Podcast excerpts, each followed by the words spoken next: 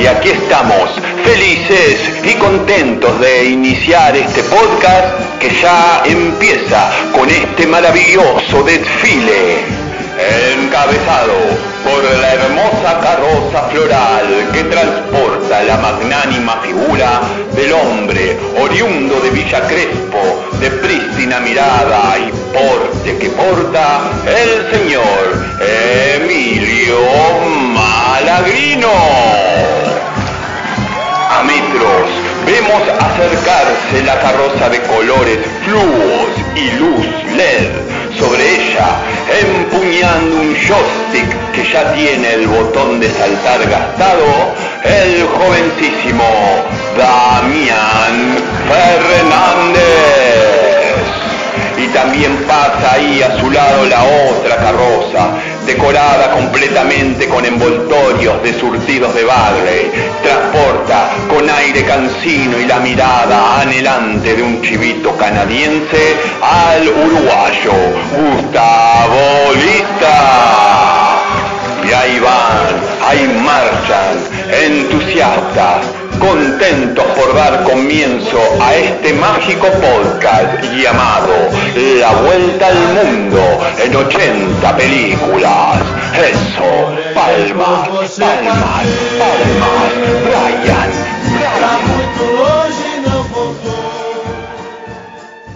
Bueno, y después de comernos dos cremones, no, una cremona. Sí, Queríamos sí. comer dos, pero eh, lo mandamos a comprar a Damián y trajo una sola. ¿Qué vamos a hacer? Pero estaba bueno o no. Estaba bueno, Ah, valió por Dios. Ahora pueden llegar las pamplonas o si no, eh, cuatro cremonas. Así vemos la película Cuatro cremonas y un funeral. Sí. La podríamos llegar a hacer. La podríamos llegar a hacer. Bien, acá estamos en este nuevo capítulo, episodio, o como se llame, de La Vuelta al Mundo en 80 días. Me acompaña acá el señor... 80 películas. Ah, tenés razón. ¡Qué confusión! El señor Julio Verne acá al lado. Acá me acompaña el señor Julio Verne, el señor Nicolas Cage y quien les habla, Samuel Jackson, eh, para dedicarle un poco de tiempo a la película que tenemos para comentar hoy. ¿Cuál es? Leningrad Cowboys, Go America. Uno Leningrad Cowboys, Go America. ¿Podés decirlo por tercera vez? Leningrad Cowboys, Go America. Qué bien que habla inglés. Dicho en este argentino, los cowboys de Leningrado se van para la América. Gracias. Una película eh, finlandesa de. ¿Cómo se llama el director? Vos que lo pronuncias bien, Nicolás. Yes, eh, Aki Kaurismaki. Ay, ¡Qué mierda! Hermano de Mika Kaurismaki. Son hermanos. Como los Wachowski, pero nada, nada. No quiero cargar nada más. Familia, familia de directores. Eh, ¿Ustedes bien? Sí, sí, por suerte. ¿Van cómodos? Más o menos. Yo, Me- yo estoy bien. me toca- atrás sentado estoy bien. Me tocó manejar a mí que no sé manejar, pero bueno. ¿Quién cargó nafta? ¿Quién bajó a cargar nafta? Porque compramos cremona, Uh. todo, pero la nafta. Es que está cara. Bueno, dale, bajo yo y arrancamos el viaje. sí. Dale, arranquemos.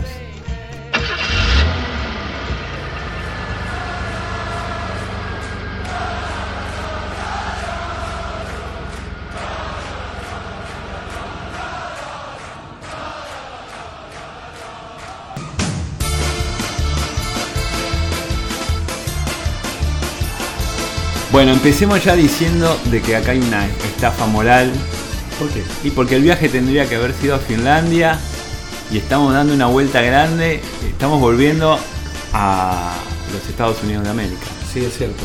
Bueno. Desde el- claro, el tema es que igual hay que tomarlo desde el contexto de lo, de lo filosófico, ¿no? Desde un viaje interior, quizá. No, me cagaste, Emilio. Eh, me gusta. Bueno, Emilio. terminamos el programa de hoy. Listo. Eh, se me hace muy difícil decir el nombre de la película, podés decir vos.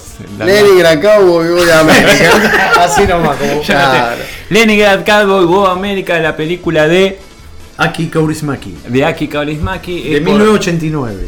¿Qué No. pasó ese año? Se cayó algo. Se cayó El mi muro. abuela y se rompió la cadera. Y el muro de Berlín. Y el muro de Berlín. también. Que yo por- a partir de ahí, menor. a mi abuela le empezamos a decir muro de Berlín. 1989, el año de, de esta película, que es finlandesa en su concepción, porque el director Kaurismäki es finlandés, Sí. pero está filmada casi en su totalidad en la Tierra de la Libertad. Y del sueño. En un país Y de en los serio. sueños. Sí. Un país con gente buena.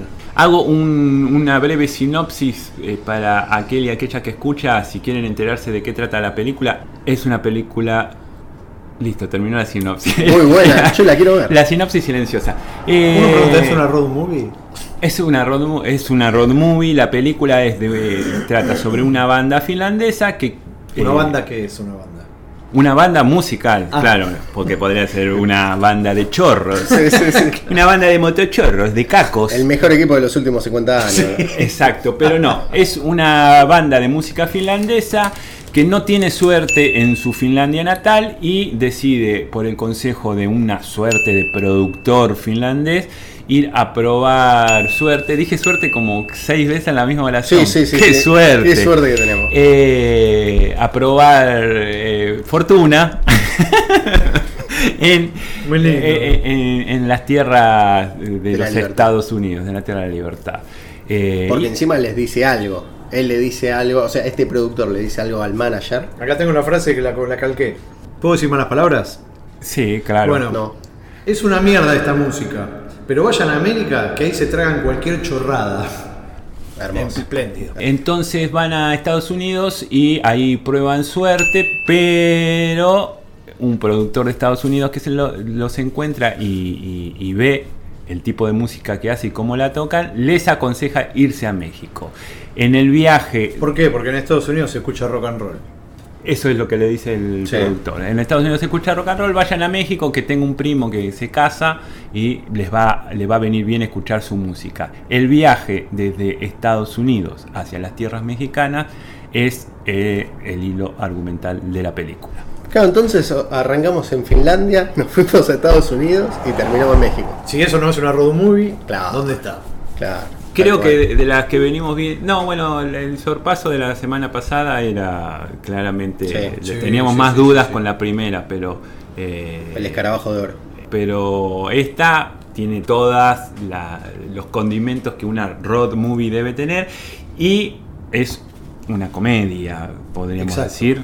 A mí me, gustó porque creo que también lo había comentado en el sorpaso que el género comedia como que es complicado, como que se devalúa rápido, o va, como que envejece mal, para mí, es una opinión, de que algo que te hace reír en los 60, en el 2021 es difícil te reír. Bueno, esta del 1989, la verdad que me causó mucha gracia y algunas situaciones que son muy divertidas y me sorprendió. O sea, también eh, es una película que sinceramente nunca hubiera visto si no me lo hubieran nombrado acá Nicolas Em- Cage. Emilio. Tal Nicolas cual. Eh, digo Nicolas Cage. El señor Nicolás señor- si no la hubiera nombrado nunca la hubiera visto, así que hago públicas este agradecimiento. Por favor. Desde, desde su parecer, que es lo más atractivo que eh, tiene este film. A mí me, me- me interesó mucho verlos a estos personajes tocando en todos los lugares, ¿no? Como si fueran m- mojones de la película. Cada bar donde paraban hacían un temita. Y todos los temitas estaban excelentes. Mezclaban música, ponele, balcánica, ¿no? Como Emil Kusturica y toda esa cuestión. Mezclada con el rock and roll como si fuera una, eh, un- una apropiación cultural casi, pero en realidad por estar en Estados Unidos dicen, bueno, tenemos que tocar esto, que es el rock and roll, y le sale un, este, un resultado excelente a, nivel musical. Un. Claro, claro. Y me- bueno, la vestimenta de los muchachos es alucinante. Sí. Esos pelos, como puntiagudos, como unos... Sí, un como, estilo Elvis. Como no. un, eh, un Elvis llevado a la máxima potencia. Lo- los, ¿Cómo se llaman estos muchachos? Eh, los rockabilly, eran medio va. rockabilly, ¿no? Mm. Sí, eh, o eh, Elvis, algo así. Sí, sí, el, el jopo, pero. Un jopo muy pronunciado hacia adelante, como 30, imagínense en 30 centímetros hacia adelante en punta. Y los zapatos también en punta. Sí, como si fuera una rampa para piojos. Sí, sí. ¿No? O sea, Sí, para sí, un sí. piojo en moto. Un tobogán, un Ah. tobogán hermoso. Y los zapatos también, que incomodísimo debió haber sido, Sí, sí, ¿no? sí. Filmar con esos zapatos. ¿No se, lo- ¿No se los clavan en un momento o algo así? Como cuando están allá. Sí, para dar vuelta a la punta, para que, Ah, que sí, parezca un zapato más normal, lo Claro, clavan claro. para. Qué para lindo. También este viaje lo emprenden con. La película arranca que hay un fallecido. El bajista está muerto. Ya del Que se principio. tocó, se tocó ensa- quedó ensayando afuera y se murió. Se murió de Congelado. Está hecho como si fuera un chiste toda la película en sí, o sea, como si fueran muchos chistes, ¿no? Sí, o sea, pienso sí, que sí, el director eh, fue diciendo, bueno, y que, que vayan a Estados Unidos, y que pongan, que lleven un muerto, eh, y que el, el muerto vaya con unos cubitos de hielo, y que, o Pongan sea, birra ahí. y que pongan Sí, bien- sí, sí, sí, o sea que lo usen y que el auto se, bueno eh, hablando del auto el vendedor del auto es nada más y nada menos que Jim Jarmusch Sí, director sí, sí, sí. que me agrada muchísimo muchos de los actores de los miembros de la banda que ofician de actores en esta película algunos de ellos trabajan en, la, en una película de, de, de Jarmusch eh, Una noche en la Tierra Ah. eh, eh, Mira cómo te guardaste ese datito, ¿eh? No Eh, lo sacaste por- antes, ¿eh? pero- ¿Por qué no lo dijiste antes? ¿Por qué esta sorpresa? perdón ¿Qué somos espectadores nosotros también? Ah, quería tirar acá sobre la mesa algo que dijeron. ¡Epa! Mirá, mirá el dato. Mirá lo que es ese dato. Lo- fuera de contrato. No, bueno, es un dato que tenía de los años y años que vengo investigando lindo, esta película. Hay- ah, cabe aclarar que la banda la inventó Kaurismäki. Esta banda fue un invento de Kaurismäki, pero este, en realidad son músicos de una banda real que se llama The Sleepy Sleepers. Como Genial. los dormidores dormidos, algo Mm. así. Los durmientes dormidos. no Claro, Kaurismäki es unos cortos previos antes de la peli con, con esta banda inventada. Eh, no vi ninguno de los cortos, pero eh, ya ahí existían los Leningrad Cowboys. Y después hay una segunda película después de esta, ¿verdad? sé. Sí, Sí, The la- Cowboys Meet Moses. Ahí va. Bien. Ahí me Eh, hace acordar esto de Leningrad Cowboys, ese tipo. Va, que no terminó ocurriendo, pero la, en la película esta falso documentada, This is Spinal Tap, que también es una banda inventada. Es algo así, pero la banda terminó quedando y siguen tocando. Creo que en el día de hoy Leningrad Cowboys sigue tocando. Realmente, sí, sí, sí. Eh, me pareció interesante que estos personajes, a medida que van viajando por Estados Unidos rumbo a México, eh, que se, muestra por la ventanilla todo el paisaje que van viendo ellos, El urbano. y se muestra como una cuestión media americana, media como el sueño americano Decadente, decadente, ¿no? Eso es lo interesante para mí del cine de los 90 que empiezan a mostrar la hilacha de que el sueño americano se ya fue. Sí. ¿no? Que se ven zonas industriales, mucho humo, casas viejas, chiquitas, los lugares donde paran los bares de mala muerte, donde hay tres personas tomando algo borrachos, ¿viste? Mm. Y me pareció muy lindo ver ese lado de Estados Unidos. Sí, no sí. el costado más triunfal de Nueva York, ¿no? Sí, y eh, me, me- me- me estoy acordando de escenas graciosas respecto a esto. Por ejemplo, en, en un momento están tocando eh, así en, en un bar de ruta de motoqueros. Y están todos los motoqueros ahí como la... Que, que con las motos, que vos ves esas mismas motos acá y decís... La, la tiene la gente de dinero, la, la- una Harley y ahí no, ahí Sí, tienen sí, sí. su moto Claro. que es como su único tesoro y los Como los Hell Angels. Claro, ¿no? que la moto es lo mejor que tiene y después lo de- son como, como homeless en motos. Sí, sí, y, sí, y- y en un momento están en un bar de motoqueros y el guitarrista está llorando. El baterista. El baterista, perdón. Sí, sí. Está llorando porque tiene y dice, tengo miedo. Claro, eran unos gigantescos barbudos. Sí, Mencionémoslo, sí, ¿no? sí, sí. Sí, eh, y- Eran eh, musculosos los, los Y espectadores. me da mucha, me dio mucha gracia por varias cosas. Eh, pero una de las que me dio gracia para a- cuando conoces más o menos cómo se maneja una banda, siempre está asociado el baterista como el que más se la banca porque es el que lleva los fierros. El que pega. Claro, y acá es el más sensible que llora porque le tiene miedo a los, A los motoqueros, a a los los motoqueros. espectadores. Eso me, me dio mucha gracia. Que después, ¿qué pasa? Después hacen otro estilo musical y los motoqueros se enganchan, ¿no? Claro, porque tienen como este, esta suerte de primo que se encuentran o de familiar. Eh, Nicky Tesco.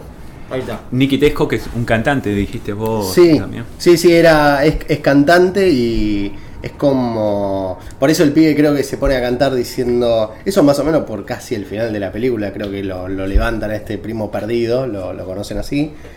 Y creo que el chabón se pone a cantar este tema eh, Born to be Wild. Mm. Born to be Claro, wild. que, que es lo Y que dice lo así, los motoqueros Nah, están medio para, para comérselos crudos y él dice, ustedes no saben nada, déjame Sí, a sí, mí. sí, y sí, empieza, que igual la versión que hace, es, por un lado está buena, pero es media rota, de- Sí, o sí, sea, sí, sí. desafinada, tiene, tiene... Sí, sí, sí, sí. La voy a poner, Eh, la tengo acá en un cassette. Ponele ahí de fondo mientras, mientras seguimos manejando. Ahí está. Back to America.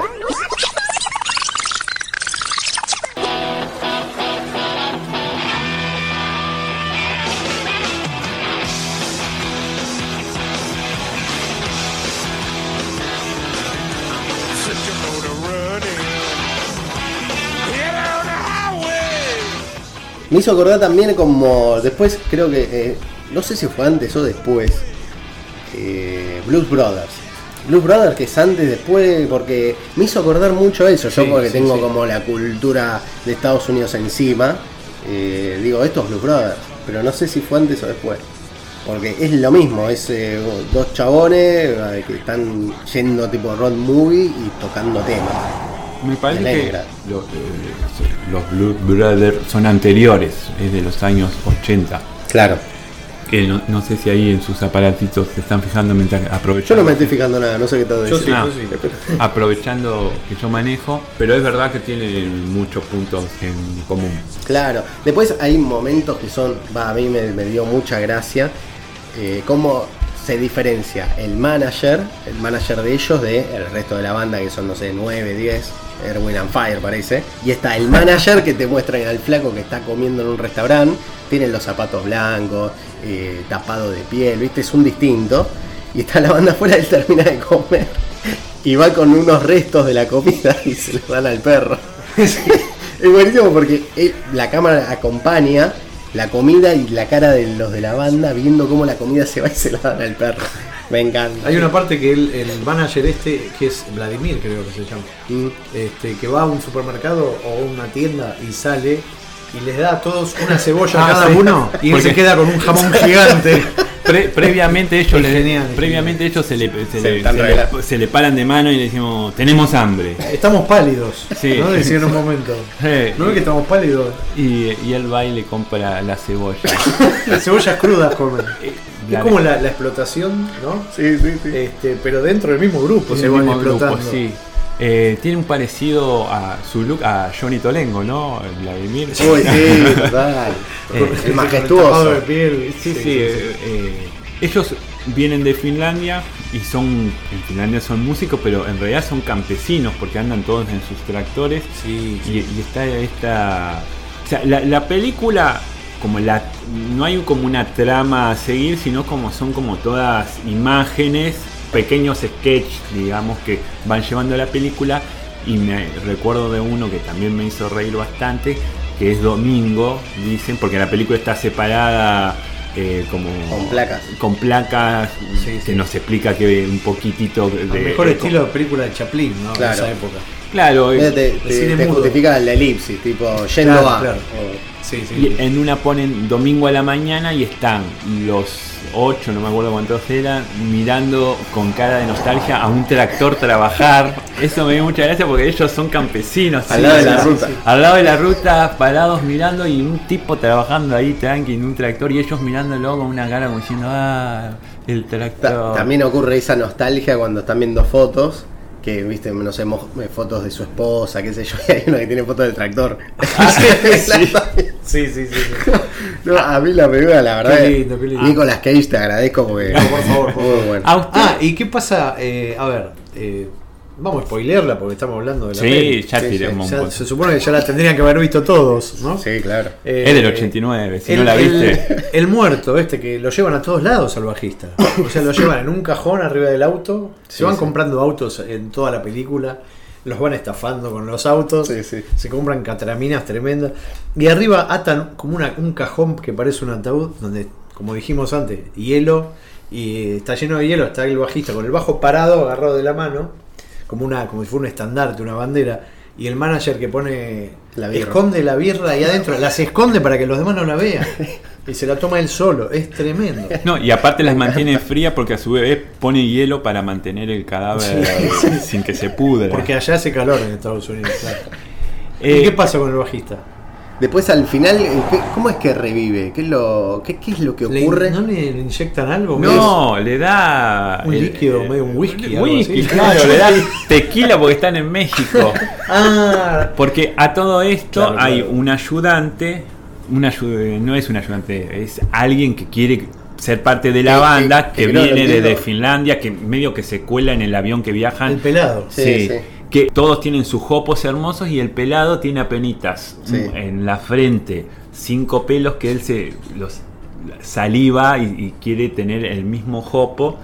O una Y- peluquería incluso. Esa escena es Sí, buenísima. Esa escena es genial. Bueno, es eso, está lleno, es una película llena de escenas que, por, por más que el trasfondo es el viaje de Estados Unidos a México, de, no recuerdo, creo que llega a la primera ciudad que llega es a Nueva York. Mm, Eh, me parece que sí.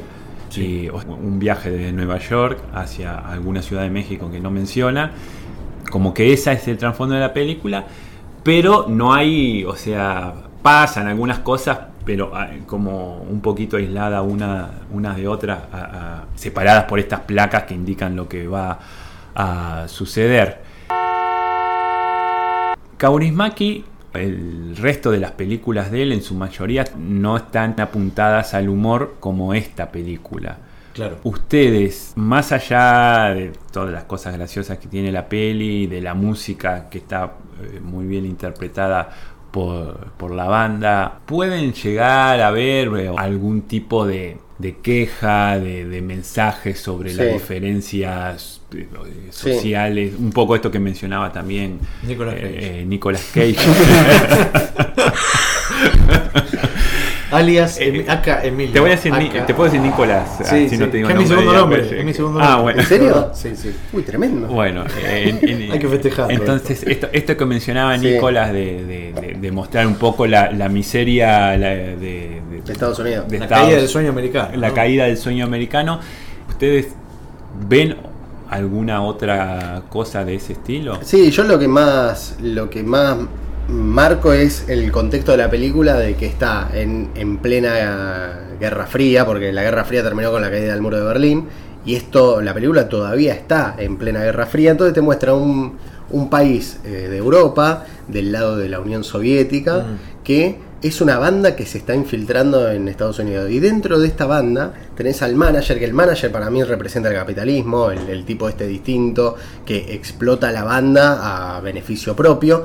Si bien es cierto de que quizás al final hay como una redención o hay un cambio del manager, porque termina con el manager yéndose. Es como que logró llegar al- a México y él se va, ¿viste? Es como que decir, cumplí mi objetivo. Claro, pero igual a costas de, de la banda que nada, eh, tiene hambre, bueno, coman cebolla. Eh, están pálidos, vamos a tomar sol. Sí, Viste, sí, cosas sí. así. Pero hay una parte que me parece muy graciosa que está puesta con. O sea, es una parte graciosa, pero también creo que es una crítica de cuando finalmente la banda toma poder, de que lo tienen atado al tipo y todo. Cuando al tipo lo liberan, que es una escena muy graciosa, lo liberan, ellos están tipo acampando, hicieron un fueguito, que ahí es cuando viene el pelado a dejarles el pez, que pescó Sí, hace sí, no sí. sé cuánto tiempo. Eh, lo liberan al tipo y viene el, el tipo, el manager, con una soga, como azotándolos Esa es la mejor parte de la película, creo. y después eh, hay un corte brutal y dice restablecida la democracia sí, sí. y está él otra vez el manager arriba del auto tirándole las latas de esa parte es, Es es, genial, es es genial. brillante o sea Sí, es como un. Todo eso que sucede, yo lo veía como, como un viaje a través de la historia de los pueblos. De, porque sí, sí, sí, él explota a la banda, ¿no? O sea, y se hace lo- a- a- como a nivel tiránico lo que él dice. La banda sometida a él. Pero a su vez, cuando sale, se van de Finlandia, el pelado este que los quiere ayudar, él lo denigra y la banda ayuda a esa denigración. Medio que lo tiran a un costado del camino ahí y le pegan unos, unos trompazos, unos palazos y lo dejan. Entonces, de- en algún momento de la película, la banda toma el poder, dice, para, vos nos estás recagando y pa- pasa esto que lo agarran y lo atan y lo tienen ahí y ellos se reúnen alrededor de un fuego a cantar, a pasarla bien. Y aquel que ellos denigraban, que sería como peor que ellos, para ellos, ¿no? Que es el, el- Sí. el pelado este, es el que vuelve a liberar en, en- en- Sí. en pos de buscar eh, un, un espacio, que, que- que el manager le dé un espacio, lo libera. Y pasa esto que vos contás de que el otro viene ahí a los latigazos, Claro, es como la, restablecía la, la- esta- la- democracia. como decías vos, la, historia de, la, de los pueblos, ¿no? Esto de, de un, este, un dictador o ponerle un presidente autoritario que es soyuzgado por una revolución, ¿no? Las revoluciones. Y cómo te das cuenta que las revoluciones duran poco, ¿no? Revolución productiva. Pan en todas las mesas. Para cambiar la historia Y siempre se establece nuevamente el capitalismo Claro. con sus poderes. ¿Cuánto duró esta escena? ¿10 minutos? ¿5 minutos? Claro, menos eso, cinco minutos. Y que los pobres, o sea, podemos poner el, el pelado que no tiene, Mm. como el pobre, ¿no? Como el tipo perdido. Claro. Ese que termina votando para que vuelva el dictador, ¿no? Va, el dictador. Sí, Sí, sí, sí. eh, claro, es él el que ayuda eh, Sí, eh, ese retorno. Eso a mí me llamó. Nunca pensé que podríamos decir algo tan serio de esta película. Sí, no, sí, sí. viste, te das cuenta de lo que son las cosas, Nicolás. Sí, Samuel. No sé si ahí es donde yo entro en la duda si había una intención de, supongo que sí, de Kaurismäki de, de como de filmar esto o si simplemente era todo parte de- del chiste. Eh, decía que las películas de Kaurismäki no suelen ser comedias, suele sí tener eh, el mismo aire de, de- de paisajes y personajes desolados que tiene eh, Leningrad Cowboy Go Home. Go America. Ah, Go America. Go Home. Go Home ese era Claro. Esa sería hoy. Eh, como, como ese, ese Yankee mismo Go Home. ese mismo aire, pero Kaurismäki sí, por algunas eh, notas que leí que le, que le han hecho, sí tiene como un humor bastante ácido. Por ejemplo, él vive en Portugal, y, pero sigue fil- filmando en Finlandia. Eh, ¿Eso lo leíste en Revista Gente? en, en la cara, La tapa, le es en la tapa, en, la- en una que decía que La, mansión de Kaurismäki. Sí. No, en, en la tapa estaba Cipolitakis, se, se encuentra con sí misma y está mirándose en, en Una road un, en movie, un espejo. una road sí. movie. Eh, eh, no, le- leí una en, en una entrevista que le, le preguntaban, él filma en Finlandia, pero vive en Portugal y dice, ¿y por qué no te quedaste en Finlandia? ¿no? ¿Por qué vas a vivir en Portugal? Y dice, porque de- a mí me gusta vivir en Europa, entonces decidí ir a vivir al, al lugar de Europa más lejano a Finlandia. Sí, lo, lo dijo con humor, seguramente Sí, sí, debe sí. haber otras razones, pero es un poco... eh, eh, Igual no está viviendo en Londres, ¿no? O en Berlín. Está Claro. viviendo en Portugal. En Portugal. es como más. Que entre paréntesis, Portugal se está transformando, no sé si sigue, si sigue ese camino, pero en una potencia bastante importante porque... Bueno, eh, estoy hablando no. de economía, estoy haciendo... Bueno, vende, pasamos- mucho- vende muchas aceitunas. Pasamos al podcast económico aceitunas. de Samuel Jackson. Bueno, si vas a invertir, recomiendo un libro de invertí en Martín Portugal. Tetaz. Martín Tetaz sacó un libro. Martín Tetaza. No, ya, ya que estamos hablando de esto, ¿los lentes que vos tenés son los de siempre? No, perdí Ah, los para lentes. manejar. Se me Son de cayeron de Portugal, bolsillo. son de Portugal. No, no. eh, Estos son de. Sí, están buenos, ¿eh? No los había visto. Claro, eran negros los otros. Eran negros. Pero bueno, estos. Si alguien me quiere donar unos lentes, porque estos no son míos. Uso lentes prestados, señora. No, pero son de madera, son ecológicos. Ah, son ecológicos. Ta, ta, ta. No, yo imaginé que los habías traído para manejar, porque ahora están manejando. Bueno, si quieren, paramos y. Dale. Vamos acá en el autostop a comer unas hamburguesas. En Finlandia. Así Sí. que, bueno, ent- Calentitas, por favor. entonces, Leningrad Cowboy Go America es la película que vimos esta semana. En, eh, recorrimos Finlandia, que en realidad nos cruzamos el océano, fuimos hasta eh, Estados Unidos y llegamos a México. Pero ahora vamos a bajar a comernos unas pamplonas.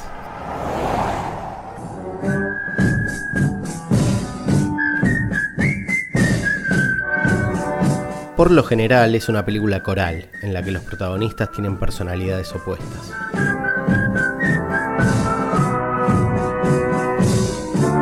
El género es muy versátil, por lo que combina con naturalidad el drama y la comedia.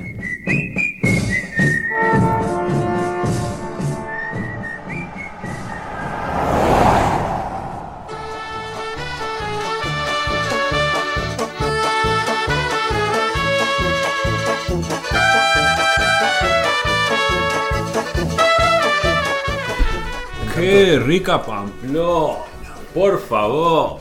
Igual me parece un poco mucho una pamplona, pero la verdad que. A mí me gustó el flan con crema.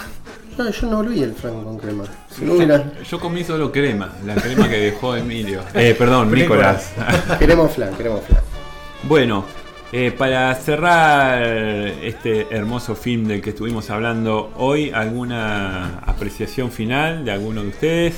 Sí, yo quería comentar con respecto a lo, al- a lo musical y al final de la peli, eh, cómo eh, que llegan a, a México, ¿no? Que es la, propuesta de la película, ¿no? Bueno, un cumpleaños o una boda creo que era.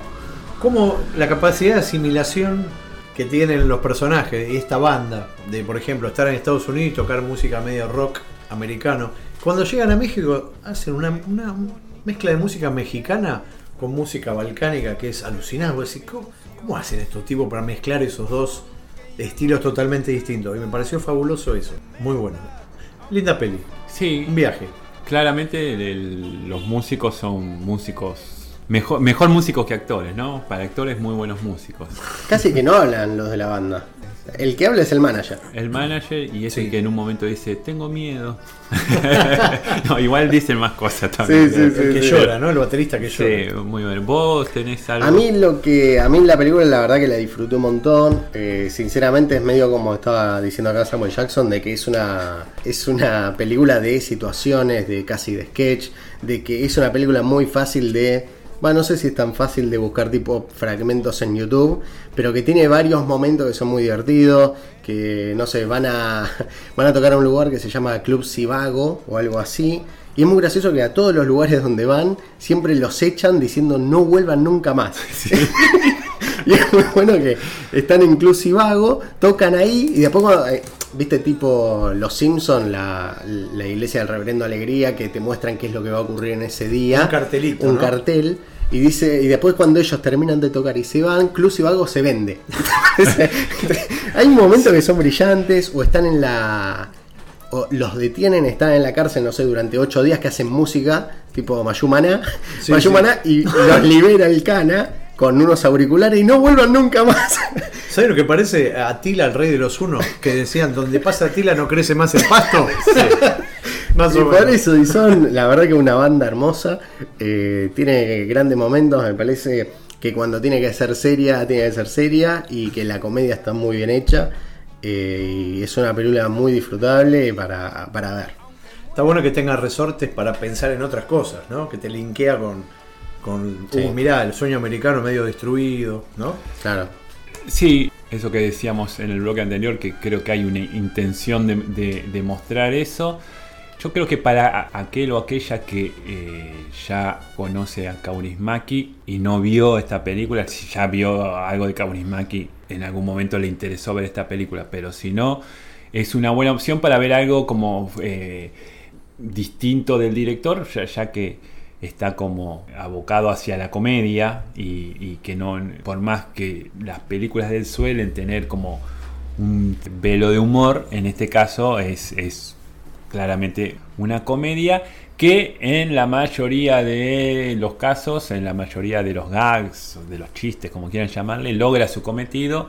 Quizás alguno puede ser que ya no, por desactualizado o, o porque, como decía mi abuela, sobre gustos no hay nada escrito. mi abuela La de la cadera del eh, 89. es la- sí.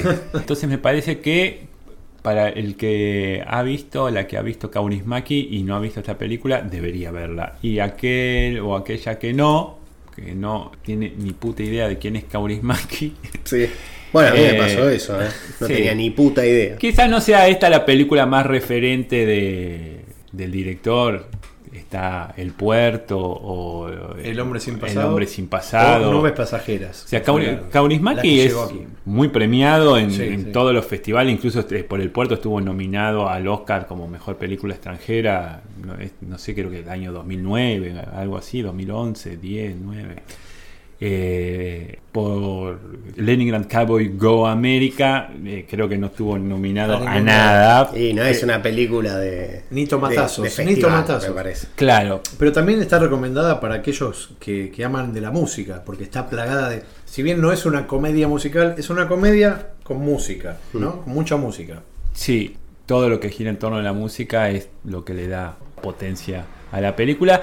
Que los temas que tocan, eso también es bastante atractivo, este, son completos. O sea, Sí, sí, no, sí. no es una película de esta que. No, no es un mu- musical hollywoodense en, en absoluto, sino que la banda esta toca cinco o, en cinco o seis lugares de los que le dicen no vuelvan más. Sí, como sí, sí, sí. Pero los, los temas son completos y son disfrutables. Supongo que debe haber un, una- un soundtrack de la película para escuchar en YouTube o Son en como Spotify. videoclips, son 5 o 6 videoclips. Sí, así que bueno. Otra, otra escena que ahora me, me acabo de acordar, eh, que la habíamos llegado a nombrar, que es la de la escena de la peluquería. La escena de la Sí. peluquería es una escena hermosa, que está el, el pelado que eh, está como intentando sobrevivir, lo recibe este peluquero que le da un plato de sopa y encima creo que está tocando la guitarra y está cantando un folk. Y es eso, es el plano y te muestran como esa, ese Estados Unidos caído y es un- como un momento re íntimo y sumamente hermoso. No sé si vieron la película Inside Lewin Davis de los hermanos Cohen, que me hace, me hizo acordar con eso que tiene esta movida de folk y qué sé yo, que la verdad que es, eh, es muy linda escena. En un momento de esa escena, el, el peluquero le toca el jopito Sí. chiquito, como diciendo no puedo hacer nada, porque Mm. él quiere tener el pelo como los Leningrad Cowboys, Sí. como distinguiendo su la pertenencia, que yo quiero estar en ese grupo, pero no puedo porque no tengo ese pelito. Sí, sí, sí. Es triste ese momento. Un momento triste. Bueno, entonces. Eh, Leningrad. ¿cu- ¿Cuántas veces la dije ya? Creo que ¿Qué, 10. di- qué dije más? ¿El título de la película o la palabra suerte? Samuel Jackson dijiste vos. Samuel Jackson. Y Nicolas Cage. Y Nicolas Cage. Es la película que le estuvimos hablando hoy. ¿Y la semana que viene? Ahora damos la vuelta y estamos yendo para Irán. Para Irán, Vamos para sí, Europa, para Asia. vamos para el Medio Oriente de la mano de, de Taxi Terán, es la película de Jafar Panahi, un director muy peculiar del cual vamos a estar hablando de su triste realidad, pero recién la próxima semana cuando este auto nos lleve hacia allá. Maneje otro, ¿eh? Dale, dale, manejo yo, manejo yo. Gracias muchachos. Y así de esta manera se alejan las carrozas para dar fin a esta emisión de la vuelta al mundo en 80 películas. Los esperamos, Pochoclo mediante, la próxima semana.